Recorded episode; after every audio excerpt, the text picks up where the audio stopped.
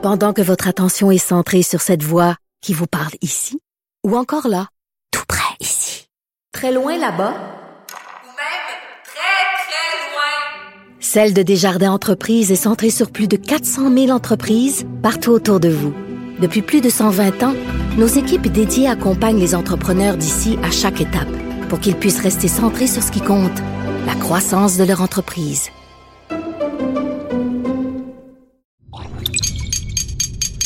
Cube Radio. Cher public, nous vous invitons à prendre place confortablement et à fermer la sonnerie de votre téléphone cellulaire. En cas d'incident, veuillez repérer les sorties de secours les plus près de vous. Bon divertissement. Un, deux, un, deux. OK, c'est bon, on peut y aller. Sophie Durocher. Elle met en scène les arts, la culture et la société pour vous offrir la meilleure représentation radio. Sophie Durocher. Tout un spectacle radiophonique. Bonjour tout le monde, j'espère que vous allez bien. J'espère que tous les gens qui se sont énervés le poil des jambes, qui ont grimpé dans les rideaux, qui se sont accrochés au plafond hier à cause de cette fameuse caricature de la Gazette, que tous ces gens-là ont pris leur gaz égal, ont pris peut-être une petite tisane macrobiotique pour se calmer les nerfs. Vraiment, ça a été une tempête médiatique. Euh, ça dure depuis 24 heures et c'est pas terminé. D'ailleurs, on va en reparler aujourd'hui euh, avec différents invités pendant l'émission. Mais euh, que d'excitation tout ça juste pour un petit dessin de petit bonhomme ou d'un petit bonhomme avec un petit chien. Et je veux juste commencer cette émission en rendant hommage à mon collègue Y qui est caricaturiste et je le trouve brillant et caricaturiste au Journal de Montréal, Journal de Québec. Vous allez me dire, ben oui, on le sait bien, Sophie, c'est là que tu travailles. C'est sûr, tu le trouves génial, Y. Mais sur ce coup-là, euh, au-delà de toute partisanerie, au-delà de tout empire médiatique, je trouve juste qu'il a vraiment envoyé une excellente réplique à la caricature de la Gazette. Alors, je vous explique, puisqu'on est à la radio et qu'on parle ici de dessin. Dans le dessin d'origine de la Gazette, on voyait une vieille dame qui tenait en laisse un petit chien. Le dit petit chien avait un drapeau du Canada et il faisait pipi sur une affiche euh, en l'honneur de René Lévesque à l'occasion du centième anniversaire de sa naissance. Mais dans la réplique d'Y, mon collègue du Journal de Montréal, Journal de Québec, je le raconte puis je la ris. Donc, c'est la preuve que la blague marche. Euh, dans le dessin d'Y, ben, c'est exactement la caricature de la Gazette, sauf qu'il y a un gros chien avec des grosses dents genre de pitbull vraiment de, de molosse qui fait grrr pour faire peur aux petits chiens. Et ce gros chien qui fait peur aux petits chiens qui portent le drapeau du Canada, ben ce gros chien-là, il y a un drapeau du Québec. Ça, c'est ce qu'on appelle une caricature qui a du mordant. Et quand j'ai vu ça, j'ai eu envie de pousser un très amusé. Ben voyons donc. Sophie Durocher. Un savoureux mélange artistique de culture et d'information. Alors, bien sûr, on va continuer à en parler de cette caricature-là parce que, bon, c'est vraiment le sujet euh, du jour ou de la, de la semaine dans le domaine culturel. Et on va en parler avec pas n'importe qui. Pierre Huet, que vous connaissez bien sûr comme parolier, grand spécialiste de l'humour, mais aussi comme ex-rédacteur en chef de Cro, le magazine, n'est-ce pas parce qu'on rit que c'est drôle? Bonjour, Pierre Huet. Ça va? Euh, je trouve ça très intéressant de te recevoir, Pierre. Je te tutoie parce qu'on se connaît dans la vie de tous les jours. Parce que euh, quand on fait de l'humour, ça fait partie du mandat de déranger, de blesser, d'offenser, d'écœurer, de taquiner. Donc, pourquoi on s'offusque aujourd'hui d'une caricature qui dérange, qui offusque, qui... Ben, écoute, ma- ma première réponse va t'étonner peut-être, c'est que euh, au Québec, on est très convivial et quand on se compare, par exemple, à, à la France et même à l'Angleterre, nos caricaturistes qui sont excellents. Mais en plus de dire, je dis dessinateurs d'humour, je les nomme pas, c'est tous des amis et je les admire. Mais on, un petit peu comme pour le fou du roi, tout le monde en parle, on est un degré, une coche en dessous. Dans, Ouais, dans je la comprends ce que tu veux dire, ouais. on- le Québec n'est pas une place où on sort des biographies non autorisées, comme aux États-Unis. C'est vrai. Alors donc, on n'est pas habitué à une méchanceté pure. Euh, C'est euh, vrai. euh, mais j'étais content quand Jacques Goldstein, celui qui signe Boris dans la Gazette, il, était, il en a entrevue, il, il a dit Yes, si j'avais fait ce dessin dans Crow, ça aurait été.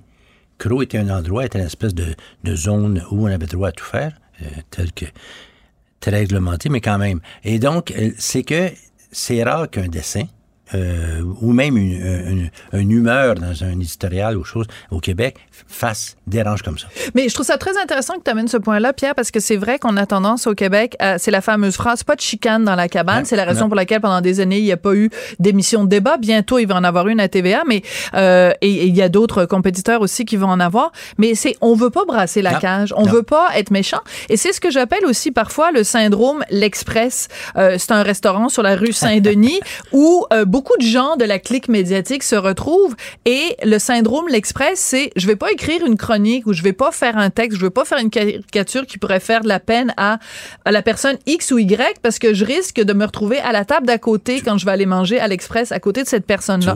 Il y a un petit peu de ça au Québec. ouais. Bon. Cela étant dit, la fameuse caricature euh, de la Gazette, donc Jacques Goldstein, euh, il y a beaucoup de gens, euh, entre autres ici à Cube Radio hier, euh, euh, Guy Nantel a dit ça, mon collègue Steve Fortin a dit la même chose. Si au lieu de d'un petit chien qui pisse sur une affiche de René Lévesque, ça avait été un petit chien qui euh, pisse sur une affiche de Joyce Echaquan ou George Floyd, aucun journal n'aurait même Bien pensé sûr. À le publier. Donc, ça veut dire que, comme disaient des proches, on peut rire de tout, mais pas avec n'importe qui. Très bien dit. Oui. Donc, la cible, dans ce cas-là, est-ce qu'on n'est pas en, train de dire, ben, on peut euh, pisser sur les Québécois, Ouais. mais on le ferait pas sur d'autres? Minorités linguistiques ou minorités ethniques? C'est très bien souligné, c'est bien posé. Pour moi, c'est que euh, le dessin a été mal regardé. Bon, d'abord, je l'ai dit dans ma réaction euh, sur ma page, j'ai dit c'est un ratage. C'est un, un dessin qui a besoin d'être expliqué, un besoin où on a, comme j'ai dû le faire, dire que Boris s'appelle en fait Jacques Goldstein. Jacques Goldstein est d'origine juive, il est né au lac Saint-Jean. Il a fait un livre sur la, la- l'amitié entre un- une jeune palestinienne. Bon, tu sais, autrement dit, il y a toutes ces, il y a toutes ces, il toutes ces cases sont cochées. Et- Ouais. Mais j'avais pas à faire ça. Autrement dit, un dessin. La caricature ne parlait pas d'elle-même. C'est ça, tout à fait. Donc, c'est un ratage. Et euh, je me disais en la regardant, euh, c'est que on dirait que les gens ont regardé les deux tiers du dessin. On dirait que les lecteurs qui se sont offensés ont regardé les deux tiers de droite du dessin. Parce que c'était dans la Gazette. Et on voyait un chien qui pisse devant une affiche de René Lévesque. Si le dessin est apparu dans nos journaux francophones, que ce soit, le, soit le Devoir, le Journal de Montréal, la presse, peu importe, on a regardé les deux tiers de gauche. On La a- vieille dame on a- on a et dit, le petit chien. C'est un dessin qui représente une vieille crise d'anglaise dont le chien pisse sur une affiche. Tu vois? Mais tu sais, dans- en psychiatrie, en psychologie, on a les tests de Rorschach. Ouais, jamais ouais. su comment on prononce ça, cette affaire-là, où on prend une espèce de tache d'encre et Ouais. on la présente à la personne. Et selon la personne, elle va voir des choses. Donc, quelqu'un qui est un obsédé sexuel va voir quelque chose Bien à sûr. caractère sexuel. Quelqu'un qui a euh, une, une autre pathologie va voir autre chose. Ce dessin-là, c'est un petit peu un test de Rorschach pour la société québécoise Aussi? C'est vrai, mais c'est quand même vrai que c'était René Lévesque. C'était pas une- n'importe quel plouc, tu vois. Alors, c'est sûr. Mais, je te dis, euh, ce que je- la première erreur, je pense, du dessin, c'est de mettre la fameuse vieille maudite anglaise de Sheeton, parce que, aujourd'hui, euh, les lecteurs de la Gazette, comme les lecteurs de francophones qui regardent ça, ils se souviennent plus d'elle. Ce qu'ils connaissent, c'est le type en anglais qui leur répond au centre-ville de Montréal, Can I help you? Ouais, t'as tout à fait raison. Tu euh, alors, c'était, c'est, c'est plus un archétype. Ouais. Alors, le dessin devient un méchant chien qui fait pipi devant une affiche de René Lévesque. Mais ça, c'est très important parce que tu dis, donc tu viens de dire deux choses importantes sur l'humour. Un, le contexte et deux, une question de génération. Ouais. C'est-à-dire que si, en effet, on montre cette caricature-là à quelqu'un qui a 20 ans, qui a pas connu les gros débats des années 70, qui a pas connu Camille Laurent, qui a pas connu les débats sur la loi 101, la, la communauté italienne qui disait non, on veut pas envoyer nos enfants à l'école française. Si t'as pas connu ça ou qu'on te l'a pas enseigné à Ouais. l'école, tu regardes ce dessin-là, tu comprends pas la référence. Tu sais Tu- pas c'est quoi la... Tu vois une vieille petite madame avec son chien. Tu vois? euh, Voilà. Alors, ça, c'est euh, la, la première erreur du pitcher, est là, tu vois. Euh, mais je pense aussi que tout autant que Goldstein avait des meilleures intentions au monde, il les a bien expliqué dans est allé. En même temps, je pense que la, la direction de la Gazette, il y avait le, le beurre et l'argent du beurre. Dans le sens que ils ont dit, euh, Hum, on a hésité à passer le dessin, mais je suis persuadé que quelque part, il y a 10 100 Canadiens anglais très sympathiques qui parlent anglais aujourd'hui, qui ont eu un petit sourire pour le temps qu'ils sont fait tuer à apprendre le français à cause de René Lévesque. tu sais. Ou, ou qui n'ont pas été obligés d'apprendre le français. Mettons, Michael Rousseau, le PDG d'Air Hein? Canada, Ouais, ouais. peut-être que lui, il a regardé cette caricature-là ou des semblables, parce que des Michael Rousseau, il y en a plein Bien au sûr, Québec. bien sûr. Donc, des gens qui vivent de- des- depuis des années ici, qui parlent pas un sacré mot de français. Les, le français, ça les enquiquine pour rester polis. Et euh, donc, ils, ils ont regardé cette caricature-là, puis ils se sont dit, hey, go Boris, on est dans Bien sûr, mais toi, par hasard, en fait, semaine, j'étais à Naughton pour un festival du cinéma, bel accueil, et j'ai passé mon temps à voir des anglophones de 70 ans qui baragouinaient le français. Avant René Lévesque, il l'aurait pas fait. Ouais. Des gens sympathiques. C'est, c'est, c'est, c'est pas un village, c'est, un- c'est une petite ville dans une boule de neige que tu renverses à Noël. Tu vois, ça n'a pas de bon sens. Ah, J'adore la comparaison. Et tout le monde, tu sais, il- y avait Ouais. l'air sorti d'un film, là, tu sais, des, des figurants, mais des messieurs qui me servaient mon café le matin à, de 70 ans et qui se débrouillaient en français. Oui, mais le problème, Pierre, puis là, on, on va beaucoup plus loin, beaucoup plus large que la caricature. Le problème, c'est qu'aujourd'hui, euh, c'est pas le monsieur de 70 ans qui euh, baragouine le français. La situation, la situation, c'est à chaque fois que je me commande de la pizza, c'est systématique. Les livreurs ne parlent pas un sacré mot de français. Et ça, c'est absolument inacceptable. Et la dernière fois que je me suis fait livrer une pizza euh, et que le gars, j'ai commencé à l'engueuler euh, en lui disant comment ça se fait que t'es pas capable de me parler en français. Et il m'a répondu I'm in Canada. I speak English. I'm not in France. Je suis pas en France. Ben, c'est pourquoi il parle pas de cette réalité-là, Boris? Parce que c'est ça la réalité au Québec raison. Mais si on peut trouver un bon côté à chaque médaille, aujourd'hui, j'ai, l'impression au moins que c'est un coup de pied dans la termitière. Tu sais, quand tu regardes, ou la fourmilière, on dit. euh, Oh, peu importe. Un peu importe. Une bibite, hein. Alors, quand tu regardes le dessin direct, quand tu regardes les réactions un peu partout, là, aujourd'hui, ça, on, ça secoue les puces comme l'affaire du président d'Air Canada. Tu sais, Ouais. J'ai une question pour toi. Parce que, euh, tu vois, hier, je recevais euh, Guy Nantel, comme je le reçois tous les jours, et il nous disait que dans son nouveau spectacle, pour lequel il est en, en rodage, il fait une blague sur René Lévesque et qu'à un moment donné, quelqu'un lui a écrit en disant, j'ai vu ton show en rodage, ton spectacle, j'ai adoré ça, mais s'il te plaît, ne touche pas à René Lévesque. Et la réaction de Guy, c'est, il n'y a pas de de monstre sacré. Ben écoute, je vais être, je vais être pire. En fait, je je sais pas comment il l'a dit, mais moi, j'avais une réaction hier en, en me préparant toute la nuit pour venir te voir. Euh, je me disais, René Lévesque, là, euh, c'était un peu comme Jésus. Autrement dit, tout le monde respecte encore Jésus et trouve que l'Église catholique et Monseigneur Ouellet, c'est épouvantable. On est devant René Lévesque, un, un saint homme incarné, et on vote plus pour le PQ. Très juste. Mon Dieu, j'adore ta réflexion. Oui, oui, tout à fait. Euh, et euh, euh, pour continuer dans l'analogie, on peut dire que euh, Boris s'est vra- vraiment crucifié pour sa caricature euh, d'hier. Mais tu as tout à fait raison. Et je trouve que c'est un petit peu aussi à l'image. En fait, il nous tend un petit peu un miroir aussi à nous, en tant que Québécois. Vous glorifiez René Lévesque, vous vous offusquez parce que une vieille anglaise fait pisser son chien sur René Lévesque, mais vous, vous faites quoi aujourd'hui pour le faire respecter, René ça, Lévesque? La question est excellente, Pierre. Je savais qu'en t'invitant, ce serait pertinent et intéressant. Pierre Huet, donc ex-rédacteur en chef euh, de Cro, parolier, euh, auteur. Tu es en train de travailler sur plein Ouais. de projets, Oui, donc oui. on a très hâte que tu viennes nous en parler. Merci d'avoir réfléchi euh, avec nous sur euh, l'impact et l'importance surtout de continuer à faire des caricatures, même et surtout si ça dérange. Sophie Durocher. Passionnée, cultivée, rigoureuse. Elle n'est jamais à court d'arguments. Pour savoir et comprendre, Sophie Durocher. Le, le commentaire de Steve Fortin, des positions pas comme les autres. Steve Fortin, qui est chroniqueur, blogueur au Journal de Montréal, Journal de Québec. Bonjour, Steve. Oui, salut, comment ça va? Ben ça va très bien. Hier, on a parlé de caricature ensemble. Tu nous as apporté plein d'arguments drôlement intéressants. Aujourd'hui, j'ai très hâte de t'entendre sur un autre dossier qui a vraiment brassé la cage cette année. C'est le fameux dossier du mot en haine. Et euh, aujourd'hui, c'est une journée importante parce que toute cette histoire euh, autour du mot haine a commencé avec Verouchka, lieutenant Duval, euh, prof à l'Université d'Ottawa. Et aujourd'hui, elle se présente euh, devant un comité pour savoir si l'Université d'Ottawa euh, a réagi trop rapidement en la suspendant de ses fonctions de professeur. Peut-être que les gens se disent, ben Sophie, tu fais une émission, tu parles de culture, c'est quoi le rapport? Ben ça a rapport parce qu'il y a aussi le livre euh, de Pierre Vallière, Nègre blanc d'Amérique. Mm. Oh mon Dieu, je viens de prononcer le titre du livre. Euh, donc, toute cette discussion-là autour de Verouchka, lieutenant Duval, elle est drôlement importante. Oui, elle est importante. Puis je vais aller même un peu plus loin. Euh, L'Université d'Ottawa, c'est mon alma mater. J'ai fait euh, baccalauréat, maîtrise, toutes mes études supérieures à l'Université d'Ottawa. Euh, étant euh, au- à la fin des années 80, début des années 90 en Outaouais, euh, l'Université du Québec en Outaouais, c'était pas ce que c'est aujourd'hui.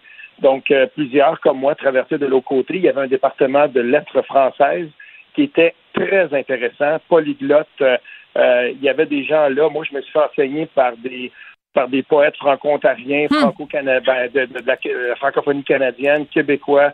Et, et là où je veux en venir, c'est que quand ça a éclaté, ça, euh, il y a quelques-uns de, de mes professeurs qui étaient retraités, certains enseignent encore un peu, mais il, s'est créé comme un petit cercle de discussion. Puis, euh, et là, tout à coup, euh, plusieurs années plus tard, des décennies plus tard, on était à même de réfléchir. Et quand ça a éclaté, tout ça, il y a quelqu'un dans le groupe qui m'a fait remarquer que depuis quelques années, il y a un cours que moi j'avais suivi, qui m'avait été donné par un, un professeur écrivain argentin, Daniel Castillo Durante. Euh, il m'avait, euh, il nous avait enseigné sur le courant de la négritude. Et pour ceux donc qui, euh, tu, tu, tu vois là où je veux en venir. Hein, Tout donc, à fait. ici, euh, Aimé Césaire. J'aurais pas connu Aimé Césaire, je veux dire, euh, Léopold Sangar, euh, René Despestre et tout ça. Puis, c'était un cours hyper intéressant. À telle enseigne que je suis allé visiter la, la Martinique plus tard dans ma vie. Euh, je, suis, je suis allé là, j'ai adoré ce courant littéraire-là. Et d'autant plus qu'à l'époque, j'étais très, très ami avec l'ancien député du Parti québécois, Jean Alfred. C'est un ami personnel. euh, et, et à ce moment-là, donc, je le côtoyais beaucoup. Euh, et, on m'a appris que ce cours-là ne se donnait plus depuis quelques années, tout ça. Et, et, euh, et dans le contexte de, de, de ce qu'on vivait à l'Université d'Ottawa en octobre 2020, ben, bien entendu qu'il n'était pas question de réhabiliter euh, un, un cours comme celui-là. C'était même impensable. Et pourtant, euh, je veux dire, dans ce cours-là, j'ai appris l'étymologie profonde de- du mot en haine. C'est là que je l'ai, je l'ai connu. C'est là que j'ai été capable d'être non seulement introduit, mais euh, littéralement, on m'a enseigné la beauté de ce mot-là et de ceux qui se l'étaient appropriés comme un vecteur identitaire positif. Et, et ça, je veux dire, euh, c'est, dans ce contexte-là que quand on a commencé à parler de ça, moi, je voyais mon alma mater aller et encore plus. Et tu la depuis reconnaissais hier pas? et Ce matin. Et tu la reconnaissais je pas? Je ne reconnais pas cette université-là, non. Et surtout pas après ce qui s'est passé ce matin, en, en après-midi aujourd'hui. Radio-Canada vient de publier un petit compte-rendu il y a quelques minutes de ça sur cette affaire-là. Et je te jure, je te jure que j'ai honte. J'ai honte de, de- de- d'être allé à cette université-là, en tout cas de ce, que- de ce qu'elle est devenue, mais je suis aussi très content de voir qu'il y a des gens qui se lèvent et qui sont derrière euh, Véru- euh, Vérouchka, le lieutenant Duval, parce que euh, manifestement, c'est un tiers parti. Là, on est en arbitrage. C'est un comité d'arbitrage. C'est un tiers parti qui va décider. Et laissez-moi vous dire que le recteur de l'Université d'Ottawa, Jacques Frémont, passe un mauvais, Mauvais quart d'heure. OK. Alors Il passe donc. un mauvais quart d'heure et c'est tant mieux. Oui. Alors donc, euh, ben, la nouvelle de Radio-Canada, ils disent euh, près de deux ans après sa suspension, lieutenant Duval témoigne devant un comité d'arbitrage et elle dit qu'elle est revenue des événements à présenter son plan de cours et euh, elle dit qu'elle a été extrêmement ébranlée de la tournure des événements? Oui, et rappelons-le, hein, parce que, euh, bon, parfait. On, on cite le, le- le- le titre d'un livre en anglais, donc, euh, euh, mais c'était le livre de, de- de Pierre Vallière. Pas de problème avec ça. Mais ce qui s'est passé ensuite, c'est que littéralement, l'université a livré en pâture Tout à fait. à une horde de militants qui, eux, n'ont pas eu euh, aucune gêne à partager ces informations personnelles. Il s'est ensuivi donc une vanne d'éton. On sait comment ça, fonctionne, l'effet de meute des réseaux sociaux et tout ça. Cette prof-là a admis il y a quelques semaines de ça qu'elle avait, songé au suicide. Il y a presque eu mort là-dedans. Et, on regarde cette affaire-là, et euh, je, crois qu'au Québec, on en a bien saisi toute la portée, puisqu'on a légiféré là-dessus, mais je ne sais pas si au Canada anglais, on en saisit véritablement toute la portée, parce que dans le contexte canadien, cette chose-là n'a pas la même résonance que dans le contexte québécois. Mais là, ce qu'on voit, c'est que par le- le- ce qui se passe à l'Université de- à l'Université d'Ottawa, pour une rare fois, il pourrait y avoir une adéquation entre les deux parce que quand il y aura décision là-dedans, on voit même là, des, les- les- la, la professeure de- de- d'études politiques, euh, elle est dans, dans le même article là, dont, dont on parle ici, là, euh, Sylvie Patro.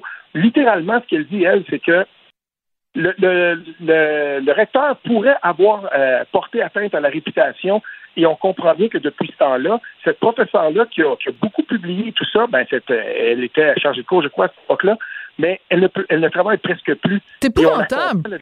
Je veux dire, c'est terrible ce qu'on a fait subir à cette, à cette femme-là. Oui. Alors, euh, cette professeure-là, donc, qui montre du doigt la mauvaise foi, les mensonges de l'Université d'Ottawa. Et l'avocat, l'avocat de, de Madame Lieutenant Duval, qui, qui rappelle quand même que le, le Jacques Frémont, il a porté atteinte à ses réputations. Il a émis un communiqué. Je veux dire, c'est tout juste s'il lui a pas mis une cible sur le front euh, sans avoir entendu, tu sais, la fameuse phrase de Bernard euh, Landry, la Audi alteram partout. Il faut entendre l'autre partie. Tu peux pas juste dire, il y a un étudiant qui lève la main qui dit cette dame-là est raciste. Toi, tu réagis pas en disant oui, cette madame-là est raciste, on va émettre un communiqué. Tu fais venir les deux parties dans ton bureau. Tu demandes à une partie d'exprimer son point de vue, d'entendre l'autre. T'entends les deux parties, puis après, tu tranches. C'est épouvantable. Et la raison pour laquelle c'est, c'est important, cette histoire-là, l'affaire lieutenant Duval, c'est que l'université est censée être la crème de la crème. C'est censé être là que les esprits se forment. Mais si les esprits se forment dans un contexte de fermeture, dans un contexte de censure et dans un contexte d'annulation, ben ça va mal aller à Shop demain, là. Ah ben c'est exactement ça qui, s'est produit à l'Université d'Ottawa. Non seulement euh, parce que dans les, les, heures qui ont suivi euh, ce qui se passait dans la classe de, de la professeure lieutenant Duval, tout le monde, là, on l'a lu à maintes reprises, mais elle a essayé de revenir euh, là-dessus avec ses étudiants, tout ça. Mais là, il n'y avait aucune possibilité de discuter avec des militants hyper radicalisés. Euh, eux, ils voulaient rien entendre. Il y avait, euh, il y avait réussi, là, il y avait un os à gruger, puis ces gens-là, on, on c'était des hyènes, là. Ils ont complètement foncé sur cette professeure-là sans aucun égard à, à l'esprit universitaire lui-même. Parfait. Ils ont gagné. Ils ont gagné pourquoi? Ils ont été capables d'aller et, et, de mordiller leur proie. Pourquoi? Parce que le, le, le recteur lui-même a facilité voilà. tout ce qu'il fallait qu'il se passe pour que cette professeure-là euh, soit littéralement poussée le, euh, là, dans, dans, les, dans ses derniers retranchements.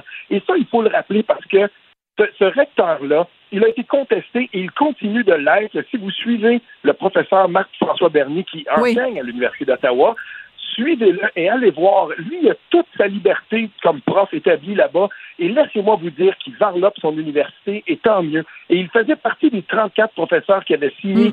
une lettre, et courageux.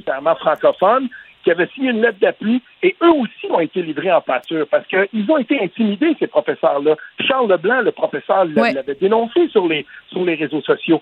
C'est grave, cette histoire-là, et euh, malheureusement, je tiens à terminer là-dessus, là, mais malheureusement, si jamais ça devait euh, dépasser la journée d'aujourd'hui, je trouve que la deuxième journée d'audience est beaucoup trop loin, le 1er décembre. Je trouve ça terrible parce que cette femme-là livre ses tripes sur la table aujourd'hui, et si elle n'a pas fini, il va se passer des semaines avant qu'elle puisse euh, continuer. Je trouve ça inacceptable. Oui, ben non seulement ça, mais en plus, il faut mmh. qu'elle puisse laver sa réputation et il faut que les oui. gens qui l'ont livrée en pâture aux hyènes, comme tu l'as très bien dit, Steve, que ces oui. gens-là soient imputables et qui est euh, bon ben moi je souhaite jamais que quelqu'un perde sa job mais il faut à un moment donné les gens qui ont eu un comportement exécrable dans ce, ce dossier-là euh, qui qui qui est euh, des des conséquences écoute on va prendre juste une minute pour parler d'un tout autre oui. sujet parce que je te suis sur les médias sociaux et j'ai vu que tu as réagi oui. euh, à euh, une intervention de la, de la, la candidate Seth Lagvé, Michel Seth Lagvé, qui est donc candidate libérale et qui a écrit euh, sur les médias sociaux, ben moi, ma langue maternelle, c'est l'anglais, c'est une très belle langue, euh, c'est bien la protection du français, mais Mm -hmm. comment tu peux dire Mais, je... euh, à toutes les fois qu'on dit ça, c'est toujours la même chose, Sophie. À toutes les fois qu'on dit ça, ça me fait penser, je suis pas raciste, mais qui vient après le mess, c'est de la boîte, c'est de la merde, c'est toujours comme ça. Donc, moi, quand je la vois dire, ouais, ben, je veux, je veux bien qu'on protège le français, mais, et ensuite, bien sûr, la tirade anti-loi 96, ben voilà. Là, on a l'exemple parfait de pourquoi ce parti-là s'est déconnecté complètement, non seulement des nationalistes au Québec, mais de la grande, l'écrasante majorité des gens qui habitent le Québec et qui croient que euh, le français mérite d'être protégé. Il y a là-dedans des gens de toutes les inclinaisons politiques, euh, de tout, je veux dire, ça, ça déborde de ça, et ce parti-là s'est coupé complètement de cette frange de l'électorat-là, et à cause de ça, il se trouve où il se trouve en ce moment, On me dit, parce que j'ai des amis journalistes, j'en ai plusieurs, on me dit que sur la caravane libérale en ce moment, euh, pris sur la route, euh, l'autobus des médias hier sur le bord de la Vin en descendant vers Montmagny, là, je te le dis comme ça, là, c'était, je te, jure, c'était vraiment, vraiment pas le fun. Il y a, il y a une ambiance là, vraiment de corbillard là-dedans. C'est plate, mais euh, en même temps, c'est des blessures auto-infligées. Ce parti-là se dirige Hmm. vers ça depuis longtemps. Bon, alors moi, je te le dis, c'est toujours intéressant de te parler. Et il n'y a pas de mais après ça. Merci beaucoup, Steve Fortin, chroniqueur, blogueur, Journal de Montréal, Journal de Québec. À demain. Pendant que votre attention est centrée sur vos urgences du matin, vos réunions d'affaires du midi, votre retour à la maison ou votre emploi du soir, celle de Desjardins Entreprises est centrée sur plus de 400 000 entreprises à toute heure du jour. Grâce à notre connaissance des secteurs d'activité et à notre accompagnement spécialisé, nous aidons les entrepreneurs à relever chaque défi pour qu'ils puissent rester centrés sur ce qui compte, le développement de leur entreprise.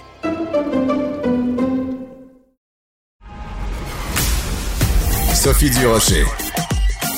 Elle pose les projecteurs sur les acteurs de la nouvelle.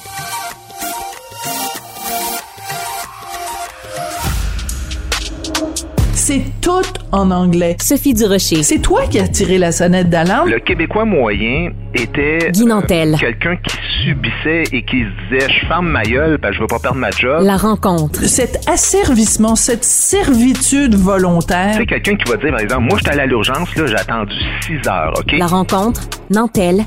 Durocher. Guy Nantel, toi, tu es un artiste. Est-ce que tu as as ça dans ta garde-robe, toi, un chandail, un t-shirt sur lequel est écrit ACAB, All cops are bastards, tous les policiers sont des salauds? Ben non seulement j'en ai pas, mais euh, je considère que c'est ce qui s'appelle un appel à la haine et euh, ça figure dans le code criminel. Alors je comprends même pas qu'on laisse passer ça. tu sais. Ouais, je te parle de ça parce que tu as envie aujourd'hui de nous parler donc euh, de ces promesses électorales où les gens disent bon, on va revaloriser le travail des policiers, on va engager plus de policiers, on va le régler le problème de la criminalité euh, au Québec. Euh, c'est quoi la solution à ce problème qui est un problème réel? Comment on fait pour euh, redonner confiance euh, dans le travail des policiers? Ben, écoute, il y a, premièrement, je trouve qu'il y a énormément d'hypocrisie par rapport à cette question-là. Euh, tu on le voit en temps normal. Tu sais, je te pose une question vite fait. Mettons, toi, là, t'as pas de job, Sophie, puis je te dis, tu sais, t'es ma voisine, je t'aime bien, puis je te dis, tu sais, Sophie, euh, j'ai peut-être quelque chose pour toi. Tu, tu vas risquer ta vie en permanence. Tu vas te faire cracher au visage à presque chaque quart de travail. Le monde va passer son temps à te filmer en te criant des bêtises, puis personne va prendre ta défense. Tabarouette, euh, combien ça paye? Je te dis, ben, gars, tu rentres comme auxiliaire à 37 000, mais quand tu vas être régulière, tu rentres à, à, à 46 000 par année. Et ta réponse, c'est quoi? Non, merci, Guy, mais euh, euh, on, ira prendre un café puis on, on se parlera. Non, non, ben non, c'est sûr que c'est Ben non, absolument dire pas oui à effrayant. écoute, là, dans la GRC, qui est quand même une job plus tranquille, là, c'est 63 000 qui rentrent, euh, donc c'est à peu près presque 50% d'augmentation.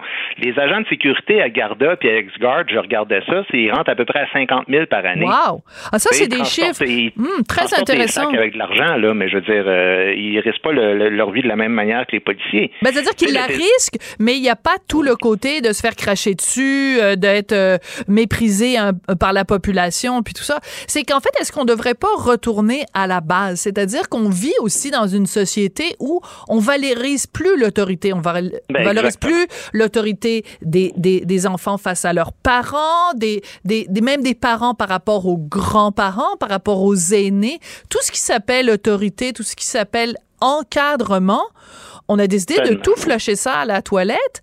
Et euh, raison, hein. donc Ah c'est vraiment tout à c'est une fait. question de philosophie de société aussi là. Écoute, un État démocratique se distingue d'abord et avant tout, là, tu sais, il y a plusieurs indicateurs, là, mais le principal indicateur d'une société démocratique, on se demande, est-ce que c'est une société de droit, oui ou non? Et le premier devoir d'une société qui se dit société de droit, c'est de protéger bec et ongle ses institutions de droit. Et c'est pas ça qu'on fait présentement. Quand tu as une mairesse puis euh, un chef de Québec solidaire qui parle de désarmer et ou de définancer la police, euh, là, évidemment, ils se dédouanent là, en temps de campagne, puis surtout quand ils vient de se passer une coupe de, de tueries puis de meurtres puis là évidemment euh, bon là c'est sûr qu'ils disent ah non non on n'a jamais vraiment pensé ça on n'a jamais vraiment dit ça Euh, mais souviens-toi à l'époque euh, de l'histoire de George Floyd là, quand Ouais. on américanise notre Mhm. société en Defund important des police. drames ici qui sont pas les nôtres et, et après ça ça fait quoi? Quand il y a eu le rapport euh, un rapport qui avait été fait, là, je sais pas si tu te souviens, en juin 2020, où on disait que le SPVN était gangréné par le racisme systémique, recommandait de patrouiller moins les quartiers racisés, puis plus les quartiers blancs de manière à rétablir les ratios. Ben, la maire Esplante, ce qu'elle a dit en juin 2020, elle a dit, je pense que le chef de police et le corps policier au complet doivent avoir une réflexion sur le racisme systémique dans la police. Mais quand on envoie, quand nos leaders envoient ce message-là à la population, tu as tout à fait raison. Il est temps qu'on valorise. Tu sais, on parle souvent des anges gardiens, bon, dans la santé, dans l'éducation, puis il faut mm-hmm. rien enlever aux autres. Là, c'est pas des vases communicants. On peut très bien valoriser certains métiers puis en valoriser d'autres. Il est temps qu'on le fasse aussi pour les gens qui travaillent dans le milieu de la justice, spécialement les policiers. Tu sais. Mm. Il est temps qu'on les aide. Il est temps qu'on leur dise vous êtes nécessaires et non seulement vous êtes nécessaires, mais votre rôle est crucial dans la société. Puis oui, on a des méthodes pour améliorer leur job. Par exemple, les fameuses caméras, euh, tu sais, moi je pense que là, ça mhm. urge, là, il faut vraiment qu'on qu'on ait toute l'histoire quand il arrive des trucs comme ceux-là. Puis je sais pas qu'il n'y a pas de pommes pourries en passant, là. Moi, je suis pour qu'on pénalise des policiers qui sont pourris. Mais tu sais, la, déontologie, Sophie, là, le fardeau de la preuve, il est toujours sur le policier. Tout à fait. Quand en déontologie, il est présumé responsable et coupable d'avoir commis quelque chose, parce souvent c'est du racisme, et il doit prouver. Comment tu prouves que tu n'étais pas raciste quand tu as fait une interpellation? Mm. Quand faut que tu remplisses toujours un registre des interpellations à chaque fois? Une interpellation, c'est pas une arrestation. Mais si la police peut même plus faire ça, aller voir du monde sur la rue, puis mm. ah, écoute, euh, ouais. Et d'ailleurs. pas avec oui, et non, mais non, excuse-toi pas à chaque fois, Guy, parce que sinon l'année va être longue. Euh... Non, je parle temps sans arrêt. Moi, quand, quand, quand ah, je suis des fois, je me, je me laisse aller un peu. oui, mais là, je vais, je vais en profiter pour te lancer des fleurs. C'est que dans ton livre, le livre offensant, je vais peut-être pas y faire référence à chaque fois, mais chaque fois que c'est pertinent, je vais le faire. Euh, je te trouve assez courageux parce qu'à un moment donné, tu as une section, si je ne m'abuse, où tu parles justement de profilage racial en disant, ben, ça se peut-tu que dans certains cas, quand tu as, euh, mettons, euh, tu reçois un appel, puis on dit, il y a un individu de race noir qui a euh, commis euh, euh, un, délit au coin des rues X et Y, si tu te promènes, toi, comme policier, au coin des rues X et Y, c'est possible que tu interpelles justement des individus de race noire ou asiatique ou peu importe. Donc, quand on condamne avant même de d'y penser le profilage racial, ben des fois, ce qu'on appelle profilage racial, c'est juste la police qui fait son travail. Ben, c'est parce que le profilage racial, moi, j'ai parlé souvent avec des policiers qui me disent le profilage racial, on le fait sur des blancs aussi. Juste qu'ils s'en rendent pas compte parce qu'ils vivent dans une société majoritairement blanche. Mais quand on a une description euh, d'un gars qui a les cheveux roux, longs, euh, puis qui a une peau blanche, ben qu'est-ce que tu veux? On tient compte également de, des descriptions physiques. C'est assez complexe là, de, de faire ça parce que si à chaque fois que tu fais ce type d'interpellation es toujours accusé de racisme. Puis il y a une autre affaire aussi, il y a les médias là-dedans. Parce que les médias devraient aussi garder une petite gêne parce que souvent, là, c'est on, on, assiste, là, on écoute les nouvelles, puis on fait encore un autre cas de brutalité policière, puis tu as une vidéo qui part au milieu de l'intervention. Puis là, euh, appelez-nous, écrivez-nous là, pour nous dire ce que vous en pensez. Mais évidemment, ça craint que le monde. Moi, j'ai fait du karaté pendant presque 15 ans. Là. Je vais te dire une chose. Immobiliser une personne qui veut pas se faire arrêter, là, c'est épouvantable. Même quelqu'un qui pèse 50 livres de moins que toi, là, je peux t'assurer que c'est quelque chose. Quand tu vois quatre policiers sur une personne, non seulement c'est pas pour l'abuser, c'est pour la protéger c'est pour faire en sorte qu'à un contre un, tu es obligé vraiment de sortir les armes puis de blesser, d'endommager vraiment le corps de la personne. Oui. Puis il n'y a pas juste ça, mais rappelons-nous aussi cette histoire euh, qui est arrivée un petit peu plus tôt cette année à Québec. Euh, C'était un jeune qui avait été interpellé justement par la, police, qui avait été immobilisé. Puis là, euh, des images avaient circulé et euh, il disait ah, c'était cœurant. Puis la raison pour laquelle j'ai été immobilisé de cette façon-là, c'est parce que je suis noir. Puis bon, ben finalement, on a appris quelques mois plus tard que euh, ce, jeune-là, euh, il avait frayé dans des affaires de proxénétisme et tout ça. Son dossier était pas, était pas vierge exactement. Donc, ben, c'est sûr que, dans ce cas-là, euh, puis comme dans plusieurs cas, c'est que la police sait des choses sur des gens.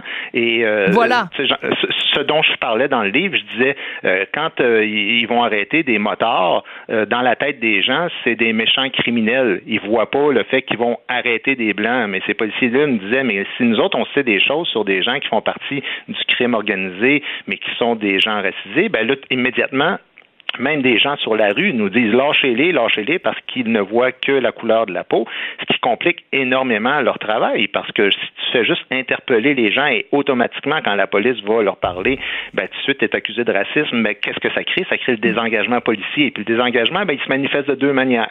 Les gens qui travaillent pour la police quand ils voient qu'il y a de l'action euh, du côté droit, ben ils mettent leur flasher à gauche puis ils disent gars, moi je me mêle plus de ça pour pas me faire filmer puis passer aux nouvelles après ça. Et l'autre c'est que quand il y a des offres d'emploi, ils disent pourquoi j'irai à Montréal? Pourquoi, oui, pourquoi j'irai pas à Terrebonne euh, qui paye 45% euh, plus qu'à Montréal. Et c'est plus facile. dans oui. une ville plus tranquille. Ben, non seulement ça, mais en plus, il euh, y, a, y, a, y, a, moins de bon, il y a moins de criminalité, donc tu as, ta, ta, job est quand même plus, euh, je veux pas dire tranquille, mais bon, ton, ton, ton fardeau de, de, travail est peut-être moins élevé. Euh, avoir une maison, ça coûte moins cher. Tes enfants peuvent aller à l'école du quartier sans que tu aies besoin de prendre l'auto pour aller les, les reconduire. Il y a toutes sortes de raisons qui font que si tu es un policier puis tu choisis l'endroit où tu veux aller travailler, euh, il y a beaucoup de d'éléments qui te découragent d'aller travailler à Montréal. Mais je veux juste revenir sur ce qu'on disait au tout début, euh, Guy, parce que ça me semble quand même au cœur de la chose, au cœur du dossier. C'est la valorisation du travail. Et, je vais te raconter euh, quelque chose. Moi, quand je croise, que je sois euh, en voiture, que je sois à pied, quand je croise dans ma vie de tous les jours des policiers, 99 du temps, je leur dis merci Merci de me défendre. Je me sens en sécurité. De vous voir, je me sens en sécurité. Tu devrais voir la face qu'ils font, les policiers. Mm-hmm.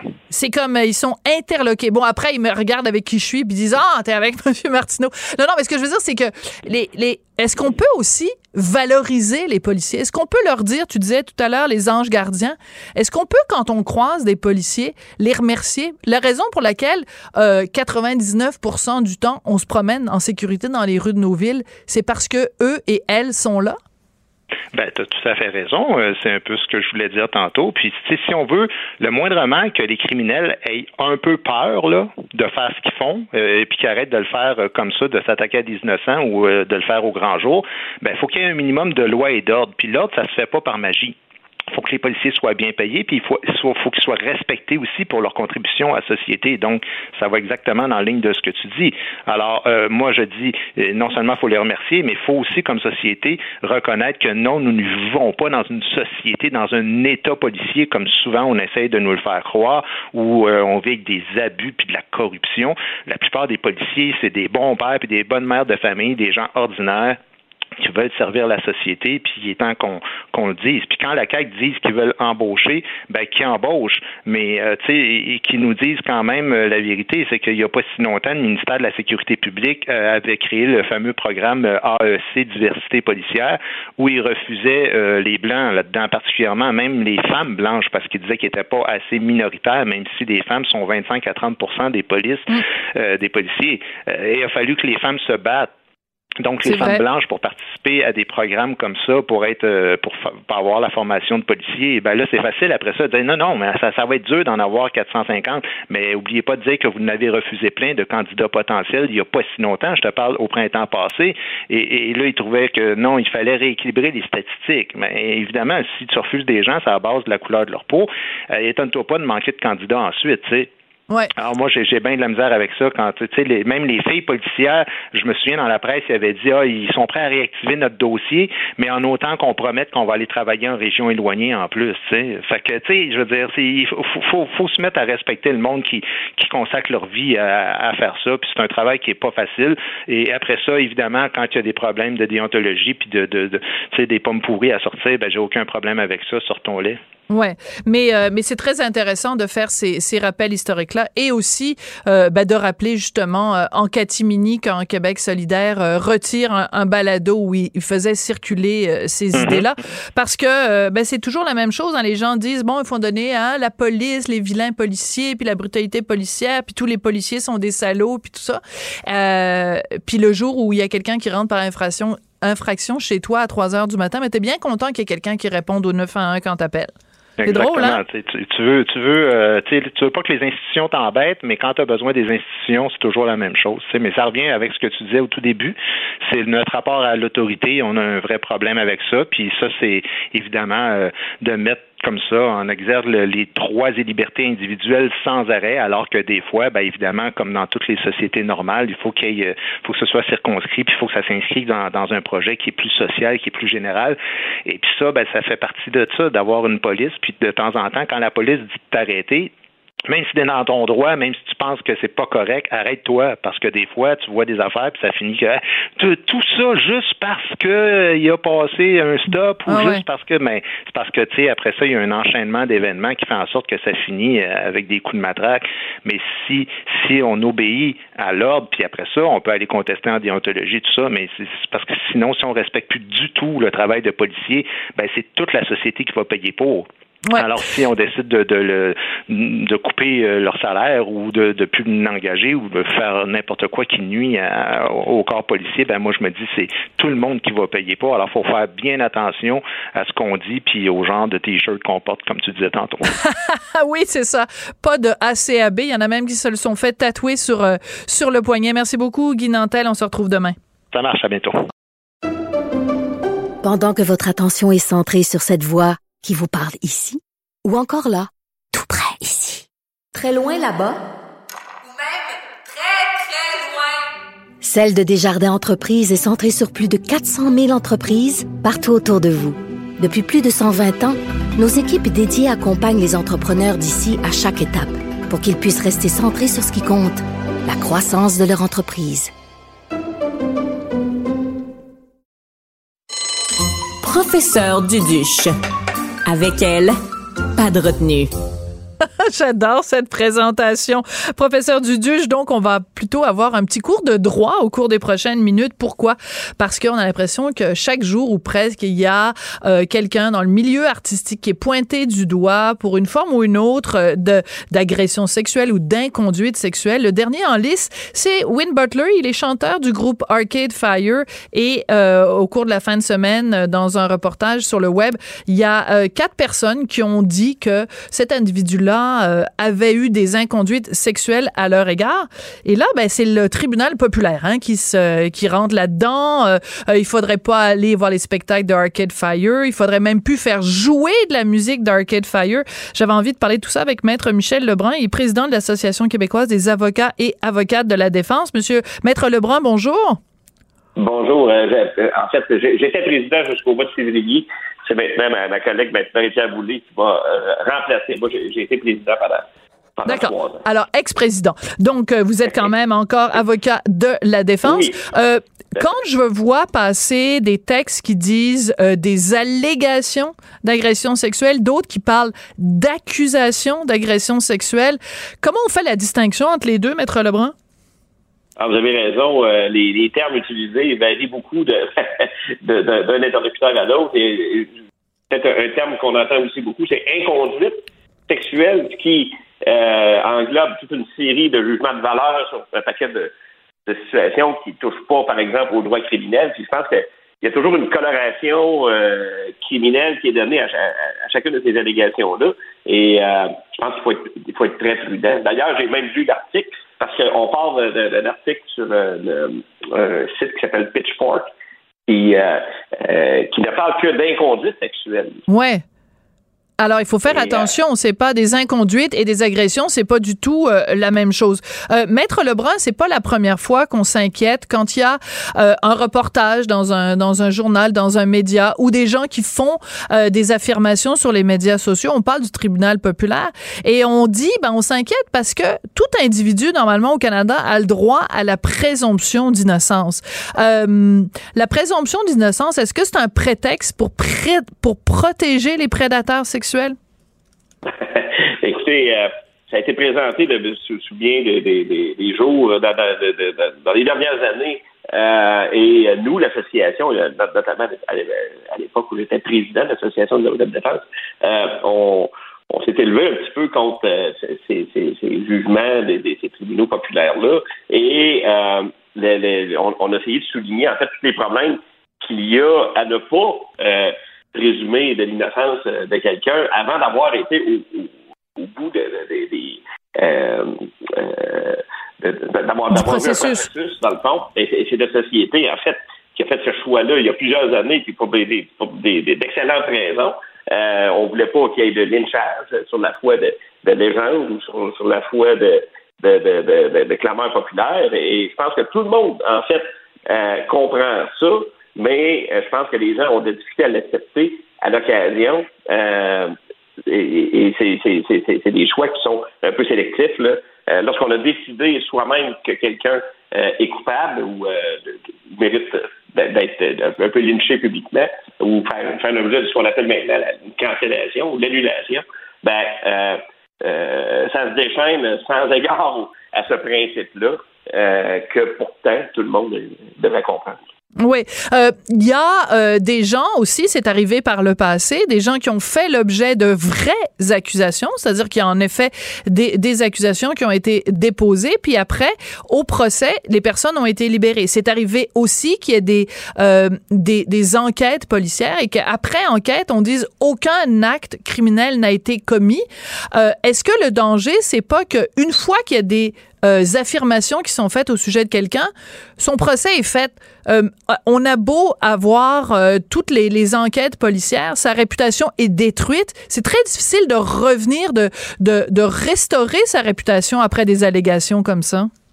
Vous avez, vous avez tout à fait raison. On l'a vu de, de, depuis le, le, début du mouvement MeToo, qui était peut-être motivé par certaines intentions qui pouvaient semblait justifié à, l'origine. On a vu des carrières complètement détruites pour des euh, euh, des faits qui, à l'examen, se sont, se sont avérés euh, non fondés. Je pense que dans le cas de M. Butler, d'ailleurs, l'article auquel on fait référence est, est, est, très détaillé, puis étonnamment, c'est peut-être un des cas où on a eu le plus de détails, mm. tant sur ce qui était reproché que comment la personne qui était accusée, donc, donc M. Butler, se défendait. Et euh, c'est étonnant de, de, voir que des jugements comme celui, par exemple, de certains, euh, certaines stations de radio. Euh, oui, qui décident. de CBC, Radio-Canada. Oui, on va devoir se quitter là-dessus, Monsieur Maître Lebrun. Mais en effet, CBC Music a décidé de plus faire jouer de la musique d'Arcade Fire. je trouve c'est absolument aberrant. Merci beaucoup, Maître Lebrun. On aura l'occasion de s'en reparler. Donc, ex-président de l'Association québécoise des avocats et avocates de la défense. Je voudrais remercier Marianne Bessette à la recherche, Charlie Marchand à la mise en onde. Et je vous retrouve demain. Cube Radio.